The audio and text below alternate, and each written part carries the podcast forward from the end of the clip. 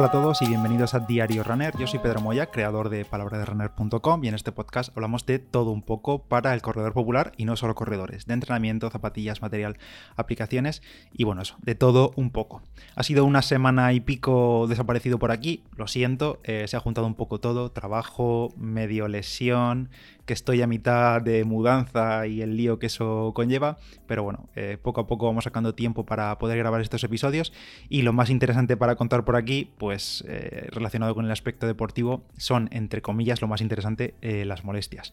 la verdad es que me jode un poco no terminar el año bien, no es que haya sido un año precisamente espectacular en cuanto al aspecto deportivo, por toda la situación que, que hemos vivido y que estamos viviendo,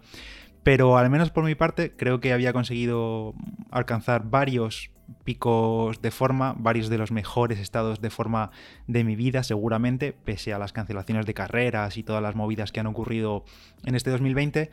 Y por eso digo que me jode bastante pues no acabar bien el año, acabar eh, con molestias, no acabarlo corriendo o al menos culminando en forma de entrenamientos rápidos, en forma de carreras eh, por mi cuenta, en forma de esfuerzos por mi cuenta, todo ese entrenamiento de estos meses. Y bueno, al final es algo con lo que hay que vivir, al final las rachas se rompen, algo pasa, ya sea por nuestra culpa, por hacer algo mal o por simplemente por cosas externas de, tiempo y demás. En mi caso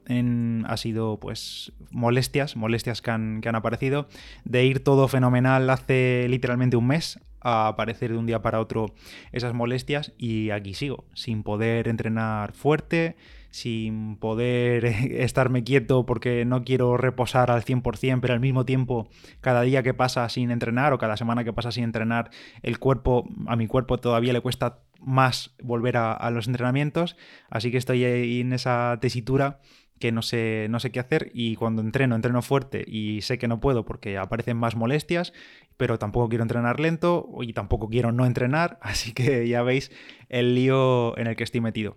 y miro mis últimas semanas de entrenamientos en Strava o en Training Peaks, que son las dos principales plataformas en las que subo mis entrenos, bueno, también en Garmin Connect, y la verdad es que mm, son para echarse a llorar mis últimas semanas. Cómo han caído el número de entrenamientos, el volumen, mm, la intensidad, todo. O sea, ha caído todo y todo por esas dichosas molestias que aparecieron justo tras, bueno, previas al test de 5 kilómetros y el día después del test del 5 kilómetros yo creo que ese día me acabé por romper entre comillas y ahí desde entonces lo, sigo arrastrando. Ya comenté que todo lo que he estado haciendo durante estos últimos días, semanas han sido en la cinta, lo poco que he estado haciendo ha sido en la cinta eh, es más blandita, es un lugar más cómodo y bueno, sí eh, me, da la facilidad de que si en algún momento durante el entrenamiento eh, las molestias se acentúan demasiado, pues puedo parar y sigo estando en casa. Quiero decir, no, te pilla ahí a, dos kilómetros de casa y tienes que volver y bueno, pues estoy tirando más de cinta aunque estoy pecando un poco de ansias, porque directamente me subí a la cinta, me he estado subiendo a la cinta y me puse a hacer entrenamientos de series, eh, entrenamientos de bloques rápidos, entrenamientos de la Zwift Academy, que estás ahí con gente, te picas. Y bueno, creo que he pecado un poco de, ansias porque he hecho entrenamientos un poco mm, de mayor esfuerzo del que debería haber hecho y debería haber empezado solo a trotar suave, a hacer entrenamientos simples, sencillos y simplemente rodar a ver cómo evolucionaban las molestias, pero no, no, me he tirado directamente a hacer cosas rapidillas y pues han aparecido las molestias, o sea, no, no es que hayan aparecido, sino que no han desaparecido las que ya la tenía. Eran soportables, están siendo soportables, pero siguen ahí y la verdad es que me dan un poco de, de rabia tener esas molestias después de todo este año. Lo ideal, como digo, habría sido rodar lento y ver cómo evolucionaba el tema, pero en fin, que no ha podido ser o que no he querido hacerlo yo así. Y antes de seguir, otra gran noticia para el podcast y es que todo el contenido de esta semana y de las próximas semanas va a estar ofrecido, presentado por Adidas. Y es que Adidas está de celebración, se cumple este mes un año desde el lanzamiento de las Adidas Ultraboost 20, que son sin duda una de sus zapatillas estrella para correr, ya todos las conocemos. Las Ultraboost 20 se adaptan a todo tipo de corredores gracias a su amortiguación, su estabilidad, se amoldan a todo tipo de, de niveles para rodar. La clave está en la media suela, donde ya tenemos un material más que conocido, que es la tecnología Boost, este material con una enorme capacidad de amortiguación y con un tacto tremendamente cómodo para correr durante kilómetros y kilómetros y son perfectas para el entrenamiento diario, tiradas largas y demás. Esto se combina con un buen ajuste, buena estabilidad sobre todo en la zona del talón en esta nueva edición de Ultraboost 20 y un upper cuyo tejido está hecho con material reciclado que se adapta al pie. Además, Adidas ha colaborado con la NASA para crear la colección Ultraboost 20 Space Race, que junto al Laboratorio Nacional de la Estación Espacial Internacional han hecho algo muy interesante, que es hacer experimentos en entornos sin gravedad, aprovechando las instalaciones de la NASA, para perfeccionar el boost, este material de la media suela, y aplicar esas mejoras al rendimiento de las zapatillas en la Tierra. En las notas del episodio te dejo un enlace con todos los detalles de estas Ultraboost 20 de Adidas. Y bueno, siguiendo con el tema, como la cosa de correr no mejora en mi caso y no me apetece tampoco estar parado, creo que voy a retomar el gimnasio, que me da pena haberlo abandonado casi dos meses porque la verdad es que me sentía fenomenal cuando hacía 3, 4 sesiones a la semana y lo acabé dejando pues por una razón o por otra porque empecé a correr más, me encontraba mejor corriendo y a veces después de alguna sesión fuerte de gimnasio me encontraba un poco fatigado para correr rápido Así que lo dejé. Y quizá vuelva al gimnasio esta semana. Y también, si me animo, pues de nuevo montaré el rodillo, el setup de rodillo. Y quizá pille un mes de Zwift, que ya sabéis que son 15 euros al mes. Aunque como comentaba, estoy en plena mudanza y lo tengo todo un poco patas arriba para hacer esto. Pero bueno, ya veremos si lo hago. Esta semana, por cierto, se cumple un año desde que inicié este podcast, Diario Runner y aprovecharé seguramente un día de estos para hacer un repaso de cómo ha ido este primer año de vida del proyecto y, de las cifras que sé que gustan a la gente y de cómo ha ido y demás.